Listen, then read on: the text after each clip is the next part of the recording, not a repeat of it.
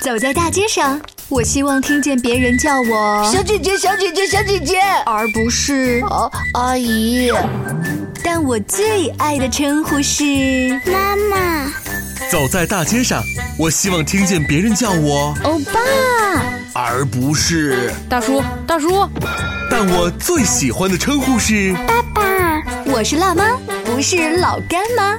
我是潮爸，不是太阳能浴霸。八零后时尚育儿广播脱口秀，潮爸辣妈。本节目嘉宾观点不代表本台立场，特此声明。一口气读完，一转身就忘，这种情况如何作文拿高分？能看的书很多，能买书的渠道更多，做家长的又如何给孩子最优选择呢？五花八门的游戏当道，要如何让孩子放下手机，回到纸质书前？今天的潮爸辣妈节目，请来了中国安徒生奖、国际安徒生奖提名获得者、霹雳贝贝作者张之路老师。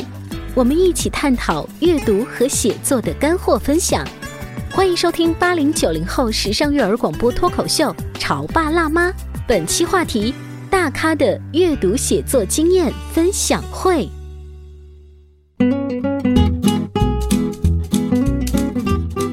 收听八零九零后时尚育儿广播脱口秀《潮爸辣妈》。各位好，我是灵儿。大家好，我是小欧。今天直播间啊，为大家请来了我国著名作家、剧作家、中国作家协会儿童文学委员会的副主任、中国电影家协会儿童电影委员会的会长张之路张老师，欢迎您。大家好，嗯，您好。啊，张老师呢，同时啊，也是著有《霹雳贝贝》《第三军团》《非法智慧》等等的这个儿童小说三十余部。是的，正在收听我们节目的各位八零后的各位家长，一定是在电影院或者是后来的这个电视机上看过电影《霹雳贝贝》。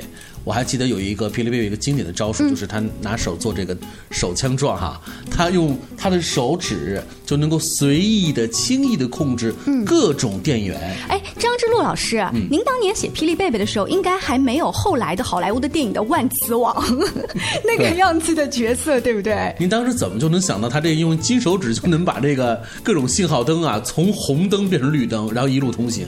那是这样，说一下这个背景，因为我呢。上大学上的是师范大学的物理系哦哦，您是物，看来科班出身。对，这个也算不上师范大学物理系嘛。嗯，而且我还当了那个一些年的物理老师。物理老师，哎，物理老师。那么他的思维呢，在我们脑子里头呢，他就有一定的基础。嗯，我说的就是说，我们现在比如说写作品，有人问我文学性什么什么逻辑，我就说啊，在我脑子里有三种思维。嗯，一种思维。是文学的思维，嗯，一种思维呢是那种理性的思维，或者说理科的思维，理科生的，哎，就是老在讲因为所以，因为所以，嗯，凡事一定要找一个逻辑关系，逻辑关系要找个原因，嗯，还有一个就是长期在电影制片厂工作，还有一个电影方面的思维，就是有画面感是吗？有画面感，所以您写这个《霹雳贝贝》这个作品本身就有把这三种思维方式放在一块儿。嗯，他其实倒不是有意识，他是无意识的，他在起作用。嗯，比如说别人看到静电的时候，说呃这就是静电，嗯没什么了不起。我就脑子里想，嗯，一个人带静电要特别强会怎么样？我们要科普一下哈，这个因为中国的南北方的这个气候的差异啊，南方呢因为水汽含量很多，所以冬天静电效应呢相对来说会好很多。嗯，可是，在北方，因为水汽含量特别的低，低到可能在百分之十以内，所以在那个时候冬天。我那时候也没有什么全毛的衣服哈，稍微一脱就噼里啪啦，霹雳贝贝 就出来了。今天张之路老师来到我们的直播间呢，当然不是仅仅去讲一下霹雳贝贝当年创作的背景，刚巧呢，十月少年文学杂志社主办了这样子的一个作家跟孩子的见面。那么张之路老师来到了我们的城市，跟好多的小朋友见面，跟他们聊一聊阅读经典、致敬童心，尤其是最近的六一儿童节也要到。到了他们的节日，要读一些什么样适合他们的这个书籍呢？所以张老师，你才参加完这样子的一个面对孩子的讲座，你的感觉是什么样的？如今的孩子们对于阅读的渴望，嗯，一个感觉呢，就是我们合肥，当然这个呃，全国也是如是吧。合肥我觉得在这方面走的比较快，走的比较先进。我们觉得那个会场其实很大了，嗯，但是来了那么多人坐不下，嗯，呃，非常可笑的一个镜头就是他们跑到餐厅。跑到一些什么茶座，那里边的椅子就都被他们搬空挪过来了对，呃，有一位编辑给我录了个视频，我看着非常好笑，好多家长搬着椅子，尤其还带着那个白的围裙那样的椅子，抱着往这儿跑。嗯，如果不明就里的人不知道他们在干什么，所以他们特别愿意啊，听到张老师在现场跟他们一一块交流。嗯，孩子的年龄分布是什么样的情况呢？基本是小学生，一年级的也有，六年级也有，四五年级的比较多。嗯，能够看得出家长和孩子热切的这个响应哈。呃，现在啊，我们的生活真的是跟三十年前比是大不相同了。孩子们接触各种文学作品的概率实在是太大了。可以说，曾经的三十年前，选择是个问题，因为你要去好好的去找到一本。三十年过去之后，选择依然是个问题，因为太多了。太多了。而且它的那个载体还发生了变化，嗯，对就是以前是实质的书，现在的话我会划手机，嗯，包括张老师最新的那个《霹雳贝贝》后来的那个二当中，嗯都也是提到了手机。带给我们整个生活的这个变化哈，对对那所以就是在手机横行，不管是家长也看还是孩子也看的这种年代，我要如何帮助家长？因为我们今天的节目《潮爸辣妈》是面对家长，我要如何教会家长来去做书目的选择呢？嗯，我觉得这个问题啊，就是现在很紧迫。我们以前中国有句老话说“开卷有益”，现在我们深深的体会到呢，是如何开卷才能有益。加个“如何”二字。哎，如何开卷才能有益？因为像你们刚才讲的，这个书太多了。每年想中国光长篇小说，成人的长篇小说，每年就要出一千多种。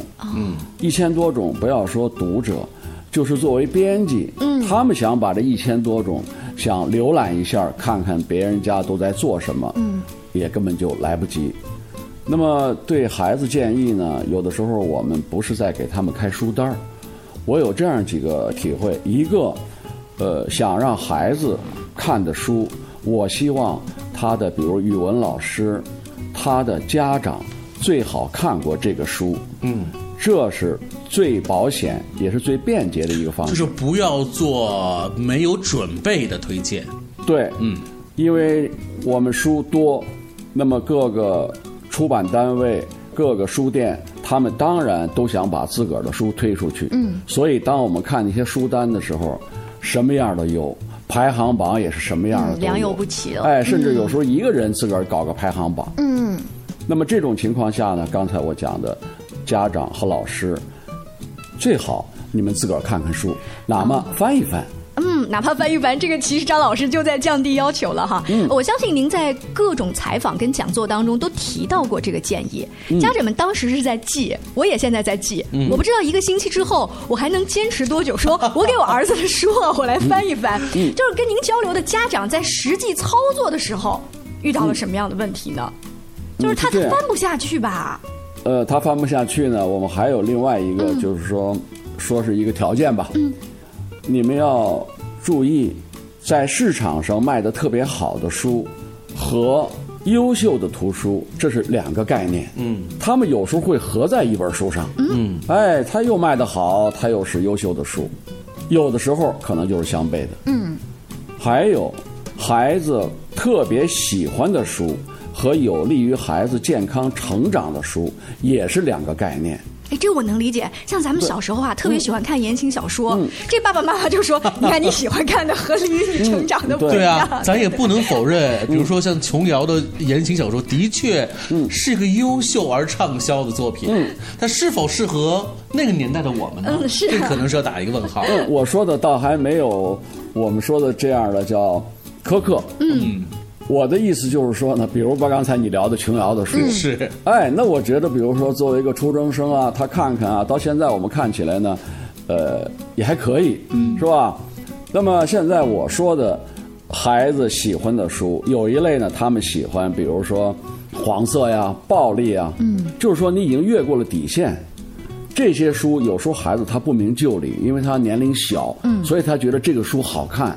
这个时候我说的，孩子喜欢的书，有的时候不利于他们健康成长。嗯，指的是这类书。嗯了解了，所以刚才张张老师给我们这些建议，不论是说的这个黄色暴力的书，我们不能越底线，还是之前说了，呃，这个市面上畅销或者优秀的书，嗯这一切给我们家长提了一个醒，就是无论怎么样，嗯，作为家长，我们自己也要有阅读的习惯。要有阅读的这个时间，要有给自己留下一个阅读的一个心情。是，呃，张老师提到开卷有益哈，但是在这个年代其实已经有点变化了。有的时候家长会有些功利心，就是我看这个书，它是为了什么？是为了后来的考试吗？还是怎样？我身边有一些，呃，眼光比较长远的家长呢，是说你未来想把孩子往哪方面引？如果呢，他是往这个理科生。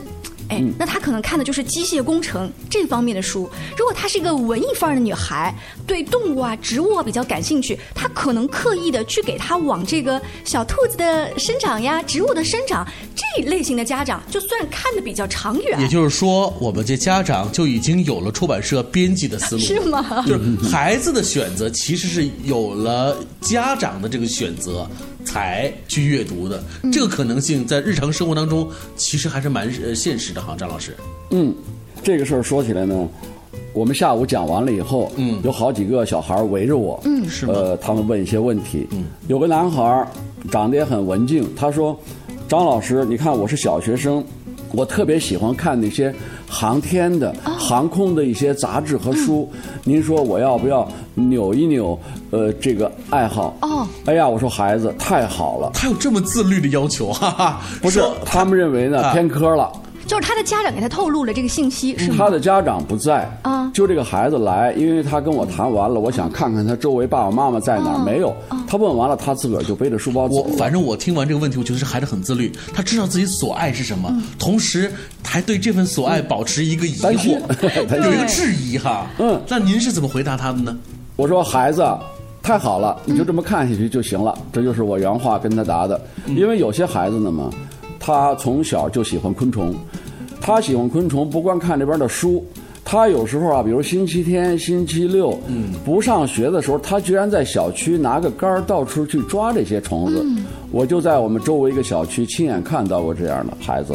还有的孩子说，从小就喜欢看历史。嗯，大约二十年前，有一位哲学家说过这么句话，说如果十岁的孩子喜欢印刷品，就是纸质书。而不喜欢那些电脑，这个孩子八成就有出息。当然，过了这么多年，他这话是不是还管用？是不是还是真理？但是我觉着，就我们当下来讲，孩子如果喜欢纸质书籍，能坐那儿踏踏实实的看书，嗯，包括刚才我说的，比如昆虫书，嗯，航天书，历史书，特别是纸质的书，纸质的书，嗯。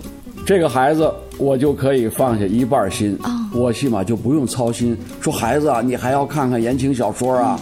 孩子，你要看看这个文学地理啊？张老师觉得他们能坐下来，是因为专注力很好吗？还是因为能静下来？那种静带给他们心里对你说那个安静也好，安静就是这些孩子呢，他可能从他的基因，从他的生命成长的过程里，哎，他就有这部分的素质。那么这些孩子，你就不用过于担心。嗯，有些孩子从小，当然大人和人不一样。有些孩子从小就特别喜欢表演。嗯，比如来了客人，他就带个纱巾，抹上口红，装小姐。嗯，那么另外一孩子，如果从你书架上拿本书就坐那儿看。嗯，那从常理来讲，我们觉得看书那个，我们可以放心了。嗯啊，那今天张老师呢做客我们直播间，主要就跟家长们聊一聊。先是说阅读这方面的选择，跟他这么多年的一些经验。稍微休息一下，广告之后，我们请张之路老师跟大家接着聊。你在收听的是《乔爸拉妈》，小欧零二，叫你变成更好的爸爸妈妈。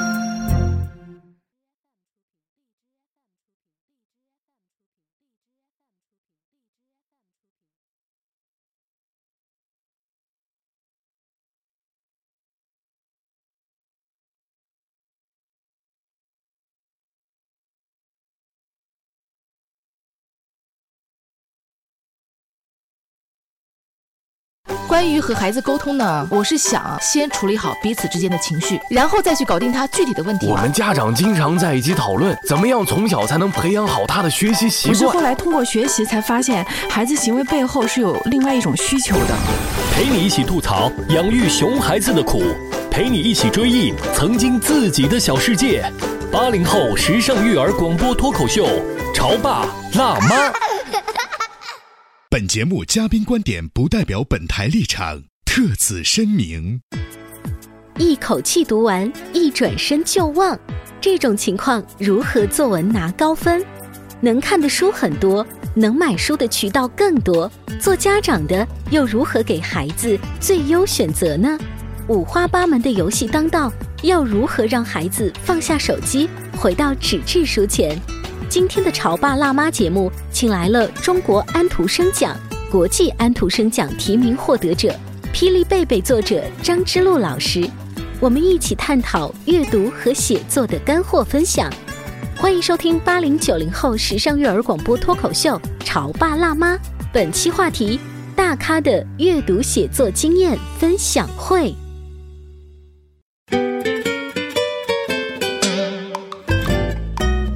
之后，欢迎您继续锁定《潮爸辣妈》八零九零后时尚育儿广播脱口秀。今天小欧跟灵儿在直播间为大家请来了中国安徒生奖、国际安徒生奖提名获得者张之路老师，欢迎您。欢迎张老师做客我们的《潮爸辣妈》节目哈。大家好，我们八零后的这些年轻的爸爸妈妈，在小时候就特别爱看科幻的小说。可那个时候呢，你知道像超人这样电影呢，因为国内在第一时间没有作为引进在电影院上映，所以对于我们来说，能够接触到的国产的优秀的科幻题材的电影和小说，张之路老师的名作《嗯霹雳贝贝》就是典型的代表。然后在那个年代，我多么幻想的自己就是那个霹雳贝贝。哦，你也这么想过？我也很想让，就有一顶像霹雳贝贝那个戴的那个棒球帽，好像是、那个帽子上面好像还有一个红灯儿，嗯，它就能够给我们带来那种力量、勇气。嗯，到了今天。更多的孩子也依然的爱看科幻小说，你看像呃《流浪地球》啊，呃像《三体》呀，都已经是我们中国人的这个文学的骄傲了哈。你会发现现在的孩子真的是太幸福了。是啊，但是你知道吗？孩子也焦虑，孩子的焦虑在于家人给他们垒的书特别多，像各种实体书店或者是购物网站，但凡一个节日就做促销活动，于是家长呢就跟捡着便宜一样啊，买好多，然后往那孩子书桌上一放。我说的就是我啊，然后你看吧，你看吧，你看我都是按照你的兴趣那个爱好大概给你选择的，于是孩子反而没有咱们小时候好不容易从同学那儿等了一个星期才借来一本霹雳贝贝的那种兴奋感。我一边在自我反省，一边好像又不自觉的，是因为焦虑吧，把他给书都给垒在那儿了。嗯，张老师，您看，就是我们家长的这一种焦虑，在帮助孩子想提高阅读的时候，反而可能犯了一些很多实操的错误吗？嗯，刚才因为我和呃主持人聊天，我也说过这个话呢。虽然大家伙儿不能得到立竿见影的作用，但是我还要说，书这个东西呢，它和那个吃饭某种程度有时候不一样。嗯，什么意思呢？孩子饿了，今天吃两块蛋糕，喝杯牛奶就饱了，就马上就有效果。对，就有效果。是书看完一本，说。哎呀，这个孩子一下就变得很有气质，嗯，孩子一下就变得可以这个叫呃口吐锦绣，嗯，没有这样的效果。所以呢，书对孩子来讲，它是一个软实力啊。我们国家讲叫软实力，对孩子来讲，这个书今天让孩子读了，它的起作用是长期的，而不是马上立竿见影的。嗯，那么我说，它表面上柔弱如丝，但是它可以立刻金石。嗯，有些东西你硬碰硬做不到，但是你采取一个迂回的办法，嗯，有时候反而效果更好。嗯，让孩子读书，家长一定要这样的心态，可能好一点。嗯，我突然想到了上半段节目的时候，张老师突然举了一个例子，说一个孩子他特别爱看昆虫类的书，甚至是在节假日的时候，自己可能都会在大自然当中去找寻这些昆虫。嗯，那可能。他的这种热爱就会慢慢的渗透在他的日常生活当中，渗透在他的年少的成长的骨骼当中。未来也许是真的会有一天，他就会因为儿时的这个梦想和这个所好，就走上了一条专业化的这个道路。嗯，可是回过头一想，就这种可能。都是埋在了曾经年少的那个伏笔当中，您是这个意思哈？对他可能呢，就是将来是中国的法布尔写《昆虫记》的那个专家。嗯嗯，因为这种东西呢，在我们大部分孩子里头，占的比例还是少一些。我们看到这样的孩子，比如他从小就喜欢阅读，甚至不用家长的督促，他就满怀兴趣、满怀热情的去看。这个时候呢，我们就。非常的放心，这是别人家的孩子，哎，真的，对，有的时候可能就是自个儿家的孩子，嗯。呃，对于呃年轻的爸爸妈妈呢，呃，刚才张老师也说了，不要太有强烈的这种功利的心，嗯，就是立竿见影，看到电视上这个诗词大会，嗯，就开始焦虑了。那我们家孩子为什么背不出那么多首诗呢？是啊，于是就立马去买唐诗之类的，赶紧上网上列出 啊，所有的这个四书五经，嗯，拿回来，咱让孩子开始赶紧救急，嗯，赶紧补充，这种心态哈。其实更多的是体现在家长身上。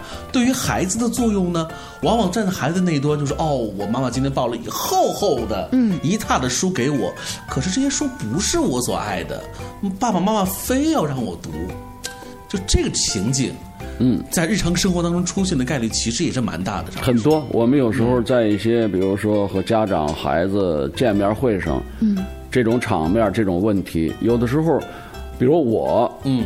我就实话实说，我是个作家，我也不是教育家。嗯，你们很多问题问，我也和你们一样，同样的焦虑，平等的交流。在交流的时候呢，我说我把我的体会，比如说我们家的这个小孩的小时候，还有现在孙子辈儿的这些孩子成长过程，是，哎，跟你们交流一下，交流一下，大伙儿说哦，原来全国人。都在这个育儿问题上焦虑啊，他有时候不焦虑了啊。他觉得我们就打开这个话题哈，张老师，虽然您呃告诉我们说您最早是一个物理老师，嗯，但是后来呢，真的就是一个职业的作家。对，八十年代在写这个《霹雳贝贝》的那一会儿，您的孩子，您对他的这个期望是什么呢？当时我的思想就是说，哎，我们孩子能当一个呃比较快乐的、比较健康的就行了。嗯，哎，就这个思想。当然了，没准他从小没有让我感觉他像个天才一样。嗯，哎，我觉得他好好的上学，如果能上大学，当然最好。大学毕业，找一个稳定的工作，你自个儿一生幸福就好了。这就是当时我的这个想法。哦，这反而是现在很多育儿专家强调的。我的孩子是一个普通但幸福感非常强的孩子。您没有把您的这个职业的这方面的内容，呃，跟孩子的成长做一个隐秘的这个嫁接吗？啊，没有一个呢。从这个个性来讲，我们职业的这种个性，我觉得作家呢，有的时候还真不是校园里培养出来的。我们很多优秀的作家呢，可能初中文化程度，嗯，当然现在我们普遍教育水平提高了，大学毕业是，哎，那么可能在大学校园里，我们可能研究文学的，研究这些文学理论的，可能大学培养还可以。所以刚才你说到，想到我的孩子将来成作家，说实在的，我连想都没想，就觉得哎，碰吧。你比如说将来你碰到一个职业，说是理工科，你愿意？好，好。呃，你觉得我学师范，我当个老师也好。那么如果当个大夫，我觉得也好。那我们全家还方便了，是吧？刚跟张老师这唠家常的时候啊，他始终强调一个观点，就是咱全国人民其实焦虑都一样，所以你那焦虑呢就放下吧。对不对？不是说咱家的孩子就教育的特别特别好，哎，有这个问题，是有这感觉的。对，是。今天呢，我们特别荣幸的能够请到我国著名作家、剧作家霹雳贝贝啊，这个著名的电影和剧本的原作者张之路老师来到我们直播间，我们就来聊一聊，就是大家现在非常关心的问题，就是孩子的阅读和写作。因为很多家长都会说，那我买这么多书给孩子看，其实还是希望。他能够在写作上有些长进，那咱说点实际意义哈。你看现在我们这个考试，嗯，语文类的阅读与写作占的比重是越来越大。那给你看这么多书，怎么着也得在最后的考试的时候关键一刻多考几分呢？呃，是啊，但是现在孩子呢，就是看书的量啊，就是还挺多的，因为家长八零后的、九零后的家长意识是有的，嗯但是看了，他并不一定转化成写作文的分数。是，这个就很为难。张老师，您怎么看这个问题？这个看书啊和写作呀，它确实是两码事儿。嗯，或者说呢，是一个事情的这个不同的层次啊。会不会真的出现这样的一个人？他真的是这辈子特别爱读书，嗯，可是一个字儿写不出来，就是写文章写不出来，写不出来嗯，这样可以吗？作为一个极端的例子，我觉得可以，但是一般呢，好像不会发生这样的事儿。是，呃，最近我听到一句话，我觉得还不错，因为我们有时候呢，同样的内容，不同的时代呢，用不同的语言来诠释它。呃，这句话是这么说的：书写或者说写作是更加深刻的阅读。嗯写作是更加深刻的阅读。对，我们如何来理理解这句话？如果你阅读不动笔不去写，嗯，你这个阅读就比较浅层次。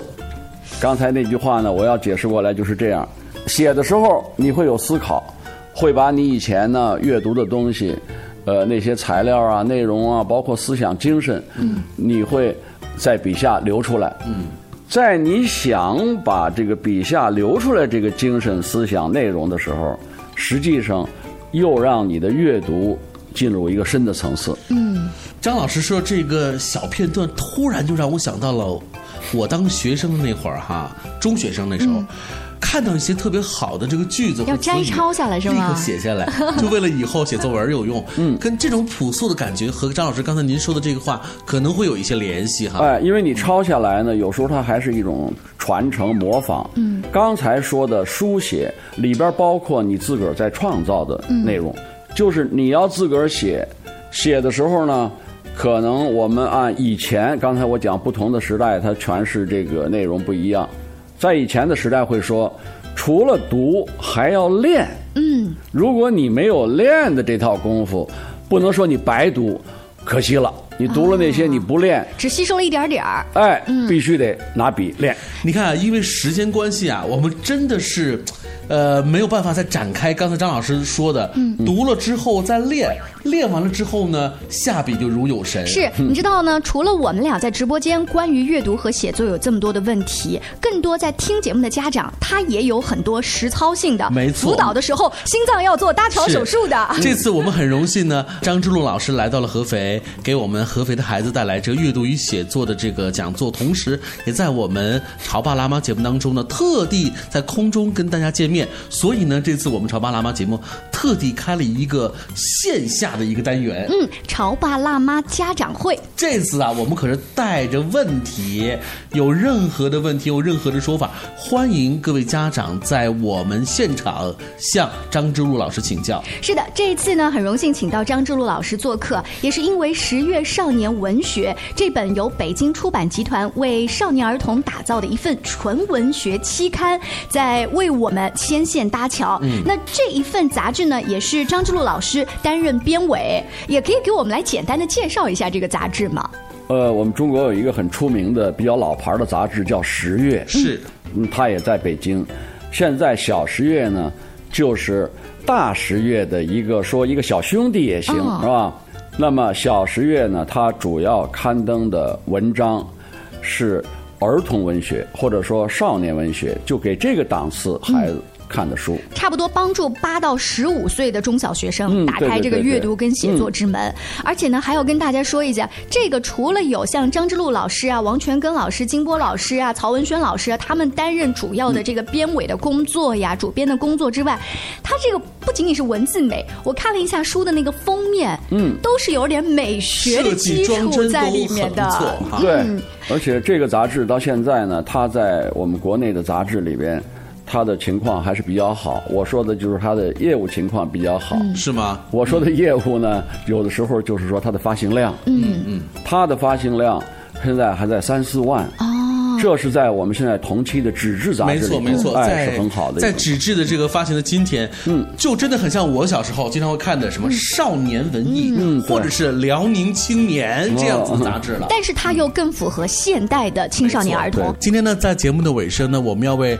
收听和订阅我们潮爸辣妈节目的所有荔枝用户提供一个小礼物。凡是在留言区留言的朋友，我们的小编会从当中挑选您的名然后给你寄出小十月杂志送出的小十月。今天非常感谢张之路老师，更多关于阅读和写作的话题，明天会有家长做客直播间，我们再一起聊一聊吧。明天见。明天见。